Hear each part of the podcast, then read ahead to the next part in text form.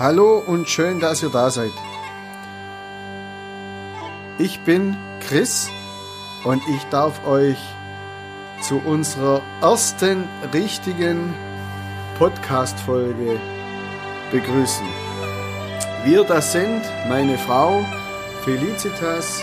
Ich bin Lehrerin für Geschichte und Historikerin und unterrichte auch Englisch und äh, mache nebenbei einen Kunstblog, den Schön und Nett den man auch auf Instagram finden kann und auf Facebook. Und es würde mich natürlich auch freuen, wenn der ein oder andere sich da hin verirren würde. Und ich und unser Podcast heißt Erlebnis Irland. Heute sind wir zu Besuch in der Titanic Experience in Cove.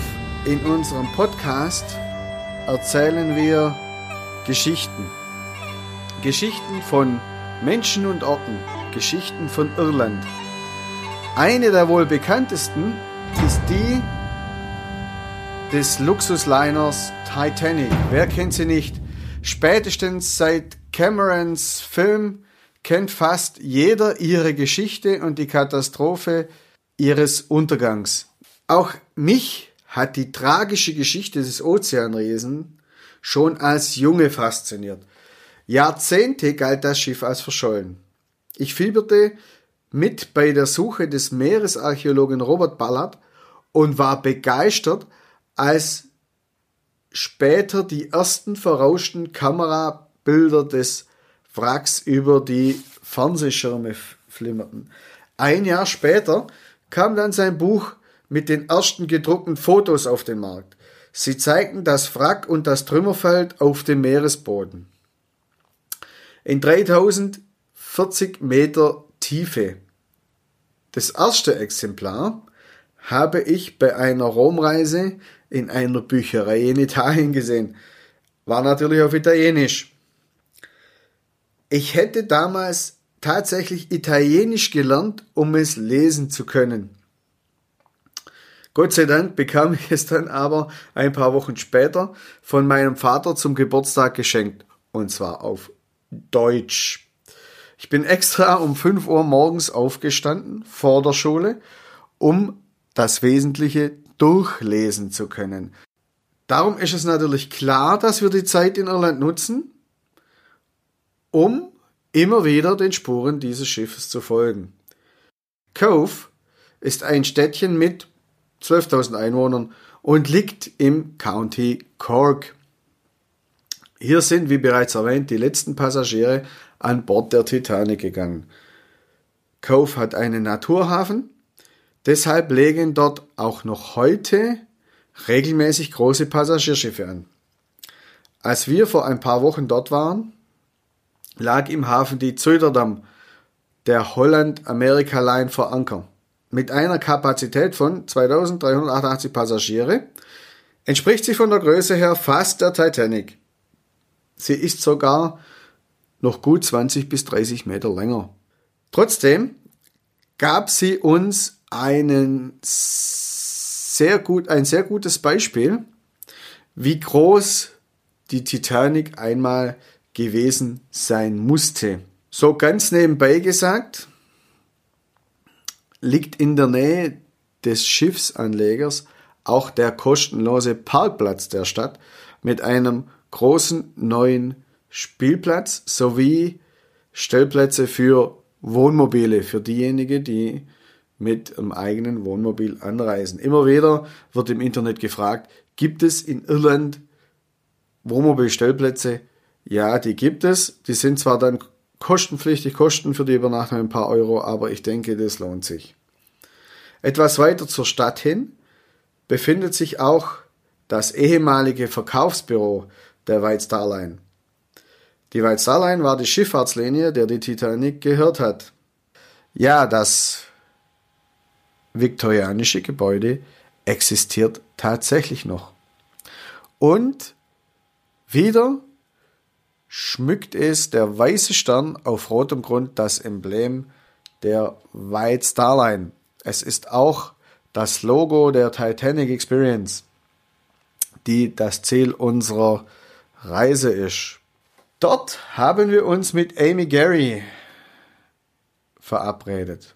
Zu unserem Interview mit Amy muss ich noch kurz sagen, dass die Aufnahmen direkt vor Ort aufgenommen wurden. Entsprechend kann es sein, dass die Tonqualität nicht ganz so glasklar ist wie gewohnt. Im Hintergrund können Ge Geräusche auftreten, Stimmen oder auch das Telefon kann man manchmal klingeln. Darüber hinaus sind wir ja in Irland und dort wird überwiegend Englisch gesprochen. Deshalb sind die Antworten von Amy natürlich auch auf Englisch.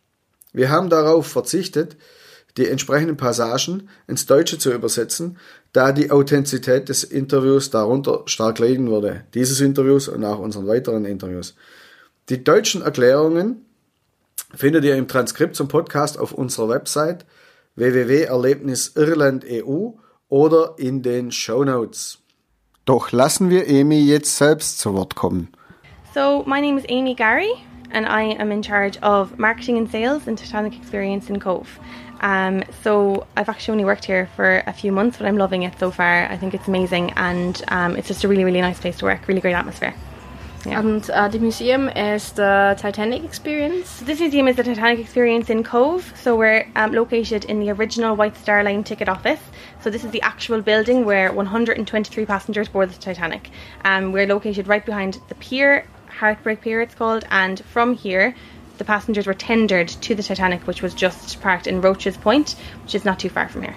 Father Brown. In Deutschland kennt man ihn als streitsamen Pfarrer, der im Talar mit dem Krimi in der Hand zahlreiche Mordfälle löst. Mit Heinz Rühmann in der Hauptrolle. Es gab ihn wirklich, diesen Father Brown, an Bord der Titanic. Mit der Kamera in der Hand anstatt des Krimis dokumentierte er das Leben an Bord. Zu dieser Zeit war er ein bekannter Fotograf. Während seines Lebens nahm er über 42.000 Fotografien auf. Das ist fast so viel wie heute mit einer aktuellen Digitalkamera. Also schon eine sehr beachtliche Leistung, so viele Aufnahmen zu machen. Er hatte damals ein Erste-Klasse-Ticket für die Überfahrt von Southampton nach Queenstown geschenkt bekommen. Mit seinen Aufnahmen begeisterte er seine Mitreisenden derart, dass sie ihm die Passage nach New York tatsächlich sponsern wollten. Deshalb schrieb er sogar an seinen Bischof. Doch dieser gab ihm seine Erlaubnis nicht, so musste er in Queenstown wie geplant das Schiff verlassen, was ihm letztendlich auch das Leben rettete. Eine spätere Aufnahme zeigt ihn in Fliegermontur vor einem Doppeldecker. Als Geistlicher nahm er am Ersten Weltkrieg teil und bekam zahlreiche Orden, die ebenfalls in Cove zu besichtigen sind. Seine Aufnahmen waren lange verschollen. Erst in jüngerer Vergangenheit wurden sie auf einem Dachboden in einer Kiste gefunden. Ein Pfarrer, Abenteurer und Fotograf? Spannend. Das interessiert mich als erstes. He was a, a priest and he was coming to um, he's actually coming from Southampton to Ireland, um, but he was so popular on the ship that people thought that the people were, offered to pay his fare to go further on to New York. So he actually got onto his bishop. He wrote to his bishop to ask him could he go further, and the bishop said no. So he had to come off here in Cobh. But actually, that could have saved his life because he probably wouldn't have survived if he had gone to New York. And also, he had um, a lot of pictures that he had taken on deck, and he had pictures of this building from the tender boat that he got back to um, to shore. And he had pictures of the captain, the last pictures of the captain that were seen from Titanic. Um, but actually, those pictures were lost for years. Nobody knew that they were there, and they were found in an attic years later in a trunk. And now that's how we've gotten all those pictures. So most of the pictures you'll see in the, our exhibition are actually Father Brown's. Yeah, so it's really interesting. Um, yeah, so Father Brown was one, a very interesting, interesting one. Another one was um, John Coffey he was uh, he was working on board the ship, and he's actually from here. He's from Cobh, and Cobh at the time was called Queenstown. Um, but he was traveling from Southampton, and he was supposed to go all the way to New York. Um, but there were mail bags that were being taken from the Titanic to Queenstown, and he decided that he wanted to see his family, so he snuck aboard in the mailbags and he came here to shore. Now, usually he would have been seen as a coward by doing that because he had left his post. But once the Titanic sank, he told everyone he'd had a feeling the Titanic wasn't going that he had a feeling about the ship, and so he was actually um, called a hero because people thought that he had had a, like a some kind of premonition about the ship. So, um, but actually, he just wanted to go home to see his family. so that was a really interesting story as well. Um, there were also a couple of there were a couple of sadder stories as well. You know, we've got the story of Margaret Rice. Margaret Rice boarded from here with her five children. Um, her husband had died. They had lived in America. Um, they went to they were they he had died in America and they had come home to Ireland um, just to mourn him. And they had come, were going back on the Titanic. And actually, on the night that the ship sank, her and her five children all died. Um, so that was a really sad story. We have actually her story not only um, on our passenger tickets, we also have her in our exhibition room as well because it's such a sad story and people really resonate with that as well.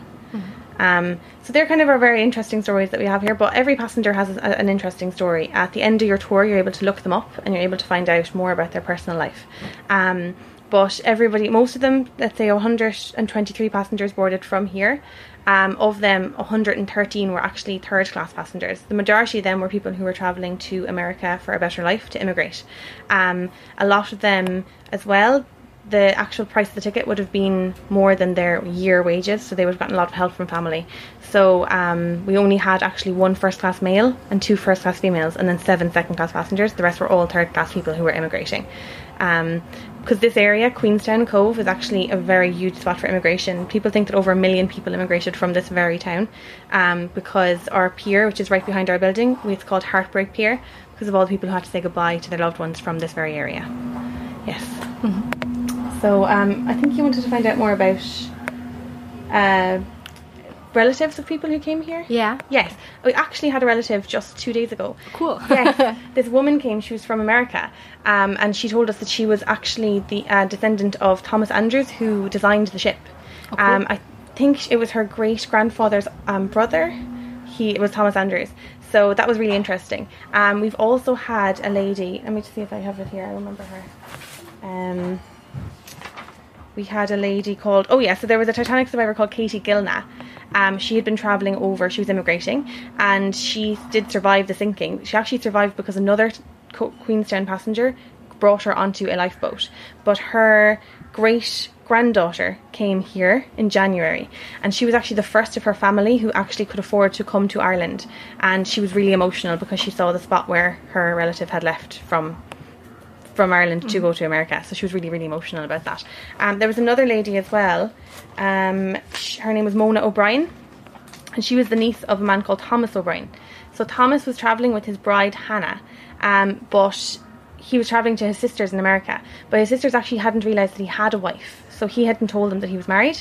So he was going on the Titanic um, with her, and sadly he d- didn't survive but she did and after the sinking his family wrote to the white star line trying to get some compensation because they were his next of kin um, and his wife wrote to them telling them that I'm married to him, I'm pregnant with his child, and the money is for me.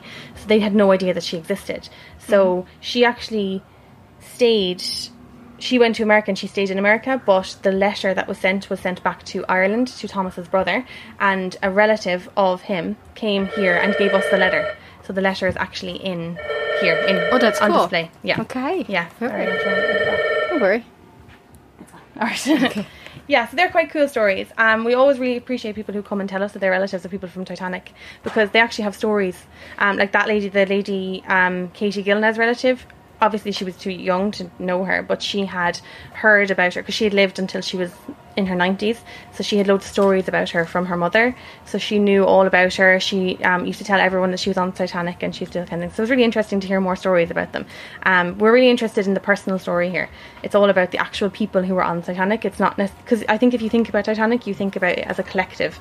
You think about thousands of people died. That's all you think. But you actually have to think about the individual person and who they were, why they were there, and what they did afterwards if they survived. So that's what we like to do here. That's a cool thing about your ticket. So uh, people get the life story with the ticket.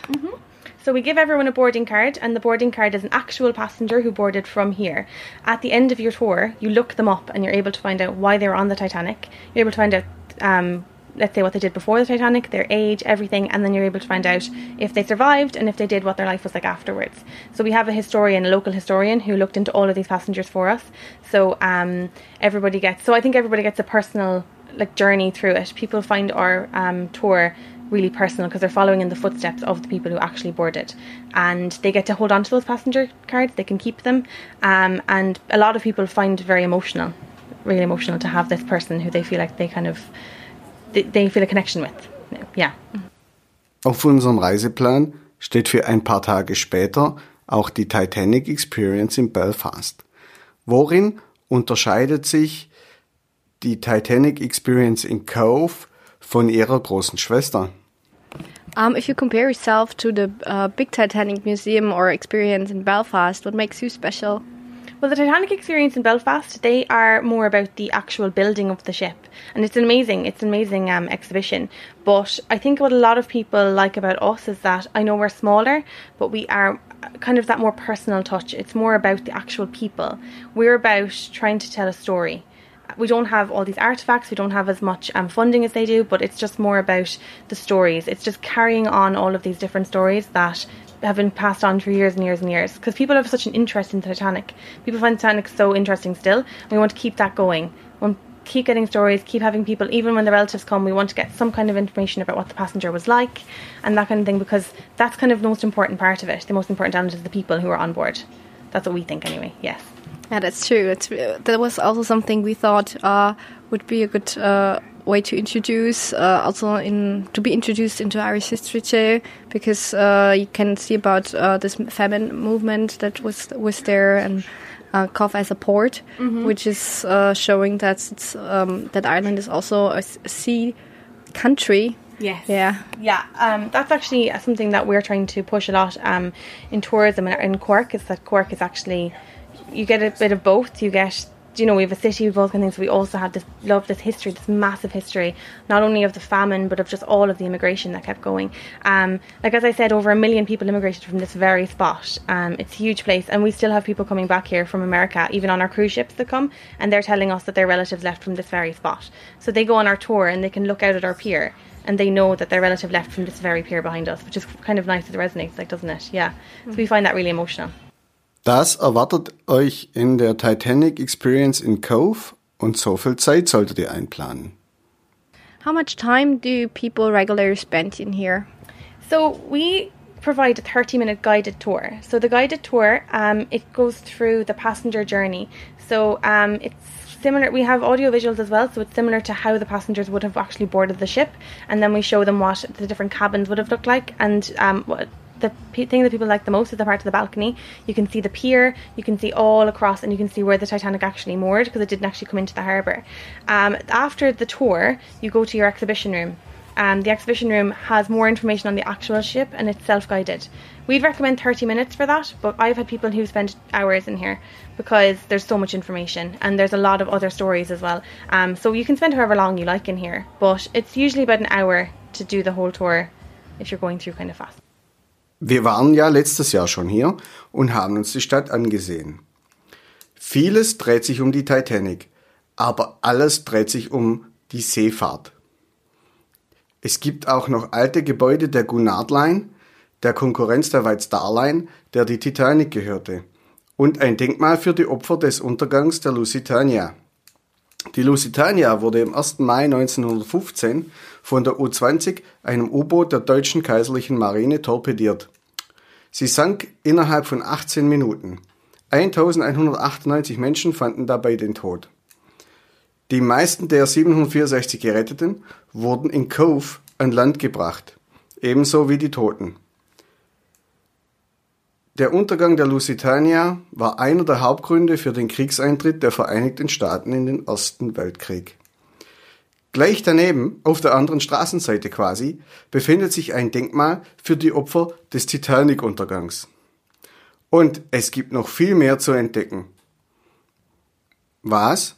Das erzählt uns Amy. What would be a perfect day in Cove? So, uh, Titanic experience and then? Say that again? Uh, a perfect day in Cove would be Titanic experience, and then. Well, Cove, do you know Cove is actually beautiful when it's when it's sunny. But there's also lots to do here. There's just so much history here. There's also the Cobh Heritage Museum, which is quite similar to us in that they talk about immigration, but theirs is more. Uh, it's not specifically about the Titanic. They talk about the famine ships, and they also talk about um, the immigrants. And if you were actually a descendant of an Irish person, you can go and you can talk to somebody and they can actually trace your roots and trace you back to your different heritage. So it's really interesting. They also have a statue. It's called the Annie Moore statue. And Annie Moore, it's a, a picture of a it's a statue of a lady and her two brothers, and she was the first immigrant to actually enter Ellis Island in New York. So her statue is there, and she came from here. Um, as well as that, there's a cathedral, and on a beautiful day, the cathedral gives you an absolutely gorgeous view of the entire um, harbour, and it's just lovely. It's breathtaking. Um, obviously, Cobh is all, mostly about the Titanic. Um, there's a Titanic Memorial Garden. There's also Titanic Trail, which is a wonderful tour given by a man called Michael Martin. It's an hour and a half walking tour, and he brings you all through the town and he gives you information on the Titanic, and people really enjoy that. Um, as well as that, there's a lot of water things. You can rent a boat in Cobh, and you can go out into the harbour. Um, you can go a little bit further out to past Spike Island, which is the prison. Um, now you can take a boat and visit there as well and do tours, and people love that as well. That's actually um, I think it's the second best tourist attraction in the world or something. It was voted recently. Um, it's an old prison that they give tours of now. It's supposed to, it's amazing. It's really really amazing over there. Um, and you can also rent boats out and you can go further out by Haulbowline, which is where the navy docks, and you can see different seals and things like that. So it's actually it's a day in Cobh is actually lovely and really well spent and really fun fact. Yeah. Dass Emmy recht hat, das haben wir schon bei unserer Ankunft beim Parkplatz auf dem Kai gesehen. Dort waren viele Wohnmobile aus Frankreich, Großbritannien und Irland geparkt.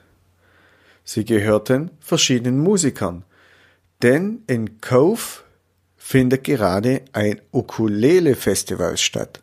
Um, I saw that today there's the ukulele festival. Do you know about think about that? Yes, uh, so the ukulele festival is the second year of the ukulele festival.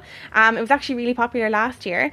Um, so it's two day festival, and it is just locals who decided they wanted to learn to play the ukulele, and they brought um, a band over who were better at it, and they taught them songs and that kind of thing. So we have professionals, and then we have amateurs who just go and they play the ukulele all through the town. As well as that, we have market stalls set up and music playing, and it's just a lovely atmosphere. Now, this also ties in with the summer swing, which is something that we do um, usually on bank holiday weekends when there's cruise ships um, docked here. So it is a festival they do where they encourage people to come out and um, a lot of people because the cruise ships dock a lot of people come to watch the cruise ships leave um, and so we, they set up a festival around that so people come and they look at the cruise ships and there's visitors and then there's just locals as well um, but it's a lovely lovely day and they do it. They do the summer swing every few weekends. The ukulele festivals every year at this time. Nach unserem Ausflug in die Stadt haben euch Amy und Fee noch ein paar Hard Facts zur Titanic Experience in Cove. Um, back to the museum. Uh, your opening times. So in the summer we open nine to six. Uh, so our first tour could be um, 9.15 and our last tour is at 5.15. Um, in the winter then we go to reduced hours, so that would be half 9 to half 5. Um, but we do tours on busy times every 15 minutes. So um, it would go every 15 minutes, so 10, 10, 15, 10, 30 and it goes like that.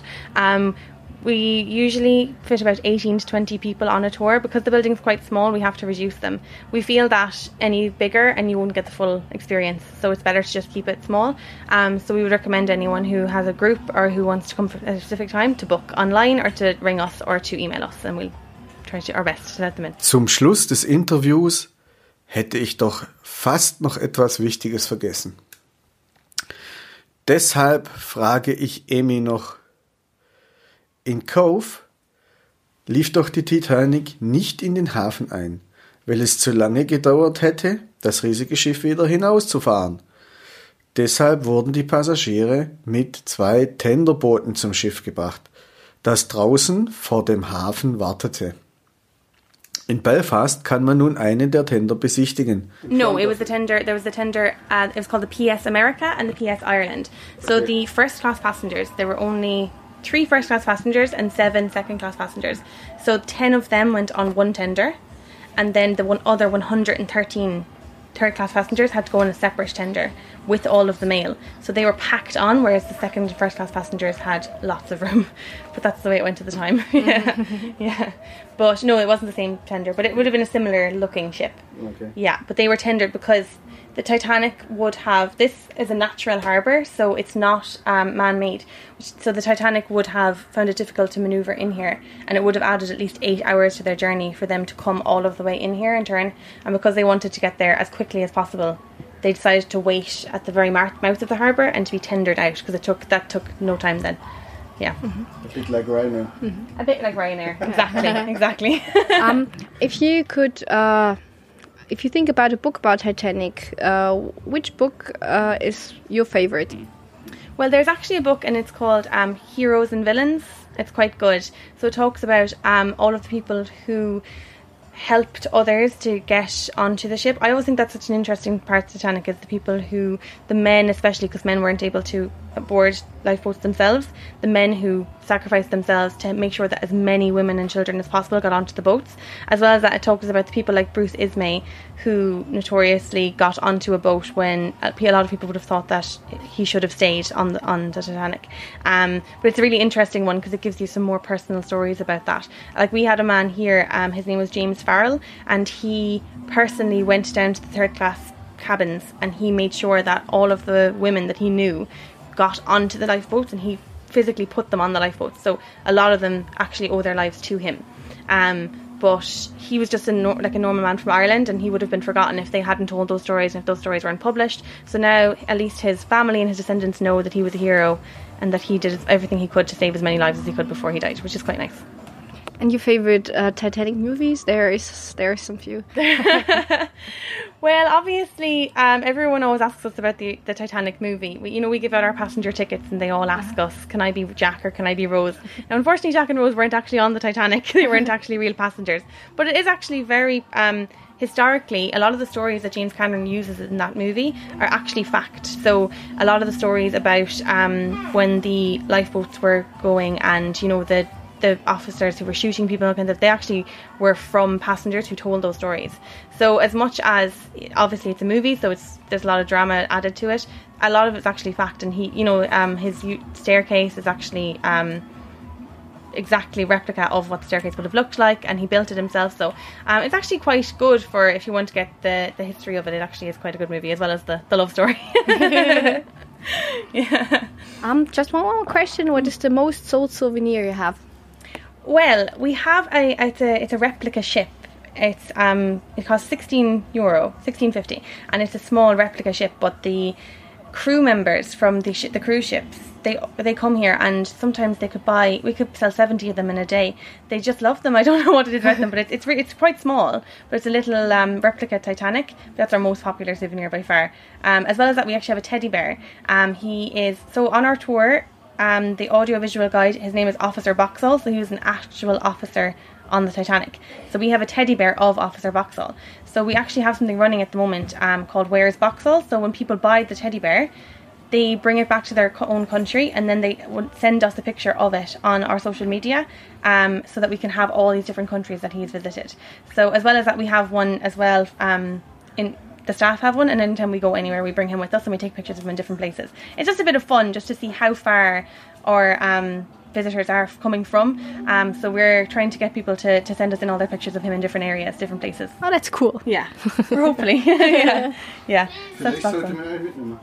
Okay. That's Boxhall. Yeah, I'll show you actually. Maybe we should take one with us. Unter der Mannschaft der Titanic gab es tatsächlich einen Joseph Boxhall. Er war der vierte Offizier und um das Spannende gleich vorwegzunehmen, er überlebte den Untergang der Titanic. Er war einer derjenigen, der die Leuchtraketen abfeuerte. Und zwar so lange, bis keine mehr da waren. Während sie das taten, entdeckte er und der Quartiermeister am Horizont die Lichter eines anderen Schiffes. Das weckte bei allen an Bord die Hoffnung auf eine baldige Rettung. Boxhall versuchte mit der Morselampe Kontakt mit dem Schiff aufzunehmen, doch wie wir alle wissen, misslang auch dieser Versuch. Er kommandierte das Rettungsboot Nummer 2. Das Boot wurde als erstes von der RMS Carpathia gerettet. Er blieb bis zu seinem Ruhestand ein Seefahrer. Nach seinem Tod ließ er seine Asche an den Koordinaten auf See verstreuen, die er als Position des Untergangs der Titanic errechnet hatte. Das Unglück, das Unglück ließ ihn das ganze Leben wohl nicht mehr los. Nach diesem Offizier ist ein Plüschbär im Andenkenshop der Titanic Experience in Cove benannt. Emmy hat uns gerade einen gebracht. Alle, die ihn dort kaufen, werden gebeten, ihn mit auf die Reise zu nehmen und mit ihm zusammen zu Hause ein Bild zu machen und dieses wieder zurück nach Cove zu schicken. Genau einen so, solchen Officer Boxhall hat Amy uns eben auch geschenkt. Und natürlich werden wir ihn von Deutschland aus auch wieder auf die Reise schicken. So he goes and we put him up everywhere and he goes in different places. But we're trying to get people to send us their pictures of him back in his home, his homeland, into different places. But yeah, that's Boxall. Circa 300 Besucher zählt die Experience am Tag. Das sind fast 90.000 im Jahr. Langsam wird es auch für uns Zeit, Abschied zu nehmen. Abschied vom Heartbreak Pier. Wir machen uns auf den Weg. Auf den Weg nach Dingle zur Dingle Distillery, unserem nächsten Reiseziel. Um sie geht es in unserem nächsten Podcast. Wir hoffen, euch hat die erste Folge gefallen und ihr begleitet uns in zwei Wochen wieder auf unsere Reise bei einer neuen Folge von Erlebnis Irland.